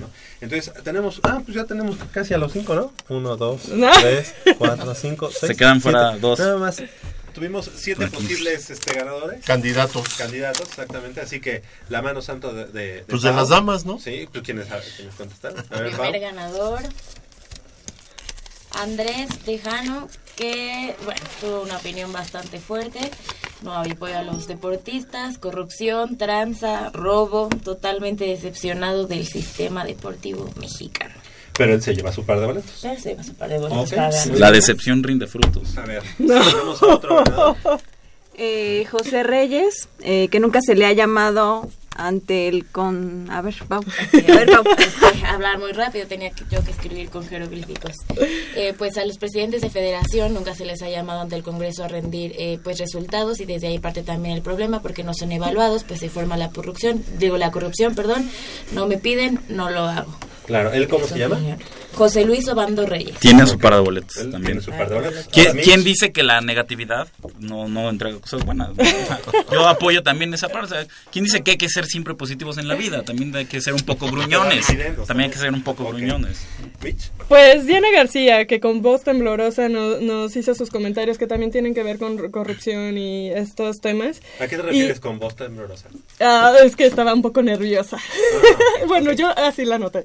Este, O a lo mejor con pero, mucho coraje, ¿no? O a lo mejor sí. sí. Sí, no, de hecho coraje. sí dijo, me levanté con mucho coraje. Eso dijo. Oye, después escuchándolos a ustedes, Yo- oye, yo no iba a venir y dije, no, tengo Bueno, que ir. Se, se espantó con los gritos. Ella dice que no se le echa la, la culpa de todo a Alfredo Castillo y que pare- pero que sí parece más policía que dirigente y que sí se ha presentado eh, que le gustaría saber si ella bueno no saber eh, el- si se ha presentado a lo- las disciplinas deportivas para ver en qué condiciones están eh, participando cada uno de nuestros atletas y algo muy importante que me pareció que ella comentó, que dijo, nuestra opinión debes, debemos hacerlo con mucha responsabilidad, porque gracias a nosotros, muchas veces como comunicadores, eh, llámese de- del medio que sea, este, la gente también emite opiniones gracias a lo que nosotros claro. decimos. Sí, sí, sí. Claro. Entonces, Diana García, ya tienes tus boletos. Muchas gracias por tus Ok, comentarios. Aquí ponemos a los ganadores. ¿Dónde, dónde están? Acá. Uno, dos, Tres. ¿Quién es el cuarto? También cuarto. eh, Teresa Pichardo, que más de una ocasión dijo estar en desacuerdo con Jacobo Luna, que los mexicanos sabemos cómo se manejan las personas que tienen un puesto. Eh, un alto puesto implica también más responsabilidad, pero no se está cumpliendo, no hay apoyo, no hay entrenadores y no se hace lo que se debe. No, no me pagan por tomar posturas. ¿eh? Nada más. Ok, ahí está el Y el último, Francisco Javier Estrada, coincide con todos. Debe haber una ref- reestructura en el deporte y no hay razón absoluta. Todos tenemos un punto de vista. Mira, él quedó bien con todos. Tan fácil como eso, ¿no? No me peló con nadie y, y Y listo. tengo mi par de boletos. Repetimos rápidamente los nombres. Es Francisco Javier Rodríguez, Teresa Pichardo, Diana García, Andrés Dejana y José Luis Obando Reyes. El mismo jueves, el mismo jueves eh, hay que recoger esos pares de boletos a partir de las 10 de la mañana y hasta las 5 de la tarde allá en la Dirección General de Actividades Deportivas. Ah, no, Dirección General del Deporte Universitario, perdón, perdón, oh, perdón. Dirección General del Deporte Universitario, costado poniente del Estadio Olímpico Universitario. Y bueno, pues vamos a despedirnos.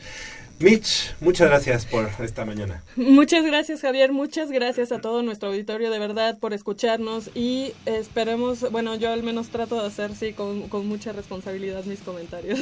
gracias, un beso Puma. Todos, Sí. todos, porque son comentarios.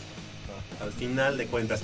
Jacobo Luna, muchas gracias. Este, gracias. Hoy una victoria de Pumas en casa del campeón. Esperemos que así sea. Esperemos. Nayeli. Muchas gracias y igual una victoria de Pumas 2-0. Pau, Paulina Vázquez, Beristain. Muchas gracias a todo nuestro auditorio. Yo no voy a hablar de fútbol, yo les voy a invitar a que vean la gimnasia domingo y lunes finales por aparato. Perfecto. Todos los que Juegos sí, Olímpicos. muy buena invitación. Todos los Juegos Olímpicos, exactamente. Y el rugby también. Que, Uf. Ah, que ya le entendí un, porqui- un poquito más, Mitch, por cierto. Polo García de León, muchas Muchísimas gracias, este Javier, a mis compañeros, a todo el auditorio y esperemos hoy nuestros Pumas, yo también confío en que saquen una victoria y vámonos a seguir disfrutando de los Juegos Olímpicos. Exactamente, yo los felicito por el gran programa que me hicieron que viniera. ¿no? De acá, ¿no? Javier Posadas, les agradezco el favor de su atención, no sin antes invitarlos y recordarles que el próximo sábado tenemos una cita aquí en Goya Deportivo y también estará Crescencio Suárez en la operación de los controles técnicos y Armando Islas Banderas en la producción. Por hoy es todo, hasta la próxima.